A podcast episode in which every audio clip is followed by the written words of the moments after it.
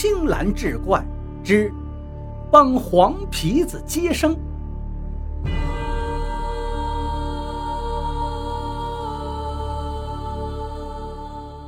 这个事情发生的时间比较早，那时候我爷爷还年轻，胆子也大。那一年，我爷爷为了帮助公社看林场，就跟我奶奶住到林子里。房子是公社的，我爷爷奶奶就绕着房子搭起了围墙，在院子里养了一些牲畜，什么鸡鸭鹅呀，还有几只羊。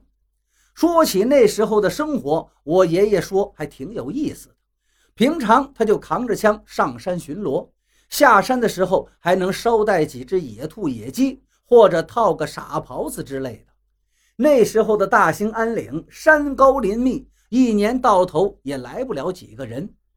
虽然没有什么人，但是动物可不少：牛犊子似的大狼，一人多高的熊瞎子，浑身油亮的大野猪。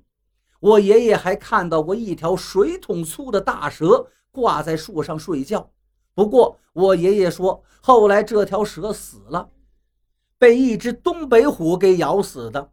我有点不太明白，这水桶粗的大蛇得多大呀，能让东北虎给咬死？我爷爷说，那条大蛇造孽太多了，山神爷专门派他的坐骑来对付这条大蛇。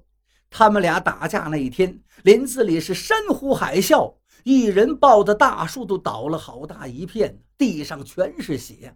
那条大蛇就躺在地上开膛破肚。因为是夏天，大蛇很快就腐烂了，隔了两座山头，我爷爷奶奶都闻见了。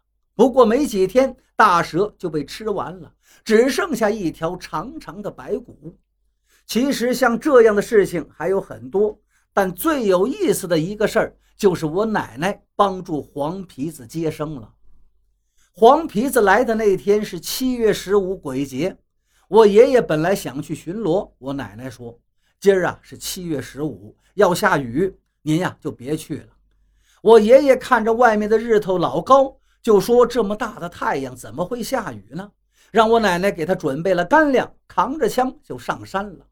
可是还没翻过一座山头，万里无云的晴空。忽然举出来一大片黑云，那云越压越低，淅淅沥沥就下起了雨来。我爷爷看这个雨下的连一丝风都没有，就觉得这雨可是不小，急急忙忙往家赶。还没到家呢，那雨就瓢泼而至，而且带着轰隆隆的雷声，风也起来了，滚在山林里夹带着雨水也是轰隆隆的响，雨越下越大。下到后来，我爷爷都没法走路了，只好找了个树洞钻了进去，心想避避雨再走吧。刚进树洞的时候，没觉得有什么问题，可是稍微待了一会儿，感觉不对劲儿，老是觉得屁股底下软软的。我爷爷回头一看，只见一双亮晶晶的小眼睛正看着自己呢。那时候雨下的正大，云彩压得低，那林子里就跟黑天似的。什么都看不清楚，忽然间就打了一个闪电，我爷爷这才看清，身后那双亮晶晶的小眼睛，是一个熊瞎子的。熊瞎子已经发现我爷爷了，可能呢是因为他已经吃饱了，也可能是因为其他原因，身子瘫软坐在地上。这熊瞎子也就看着我爷爷，什么都没动，似乎对我爷爷一点都不感兴趣。就算我爷爷坐在他腿上，他也不生气。可是我爷爷知道，这熊瞎子看着傻，这玩意儿他吃人呢。当时我爷爷这汗就下来了。可是又一个打闪，我爷爷才看清楚，这大树洞里头可不光有熊瞎子，还有蛇、傻狍子、山鸡、松鼠、猫头鹰，还有两只小野猪呢。我爷爷看完之后开始寻思。平常不对付的这些家伙，怎么全都聚到一块儿了呢？当时我爷爷不光看这些东西，这些小东西也是委屈巴巴地看着我爷爷。后来我爷爷明白了，肯定是有更吓人的事儿，要不然这些个家伙不会都躲到这儿。特别是熊瞎子，这东西可是胆大包天，什么都不怕。如今也有怕的东西呀。虽然这树洞里挺热闹，但是我爷爷也没敢久待。谁知道一会儿再进来个什么玩意儿呢？等着雨稍微小了点儿，我爷爷就从树洞里出来，冲进雨中。爷爷走的时候，这些东西一点留恋都没有，也没有起身送一下的。等爷爷到家的时候，天都黑完了。我奶奶帮我爷爷换下淋湿的衣服，跟老头说：“今天这个雨可不对呀。”我爷爷换好衣裳，吃了一碗棒子面粥，问我奶奶：“哪儿不对了？”我奶奶说：“你瞧瞧。”这雷呀，似乎是照着咱们家这屋周围劈呢。我奶奶说完，我爷爷往外一瞅，可不是嘛，那闪电就冲着他们屋子外面一顿的劈，好像要劈了这个房子。这可把我爷爷吓得够呛。我奶奶问：“你是不是带什么东西回来了？”我爷爷说：“我怎么出去怎么回来的？能带个啥呀？”我奶奶正想说什么呢。这时候，他们就听见屋门被敲响了。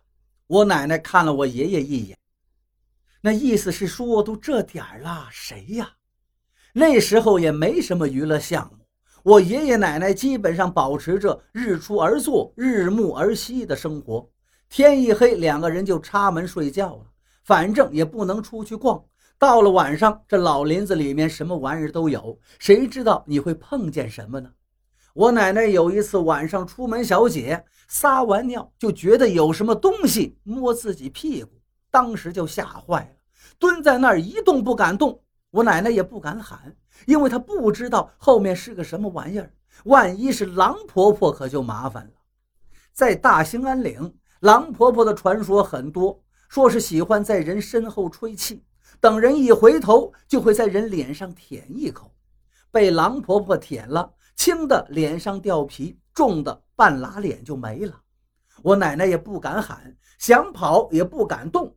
可是我爷爷在屋里就觉着不对劲儿了，心说怎么尿个尿这么久呢？爷爷怕出事，提着枪就出来了。一看奶奶蹲在那儿，就问：“你咋不回屋呢？”我奶奶见我爷爷出来了，哇哇就哭了起来，裤子没提就扑到爷爷怀里，说：“有人摸他屁股。”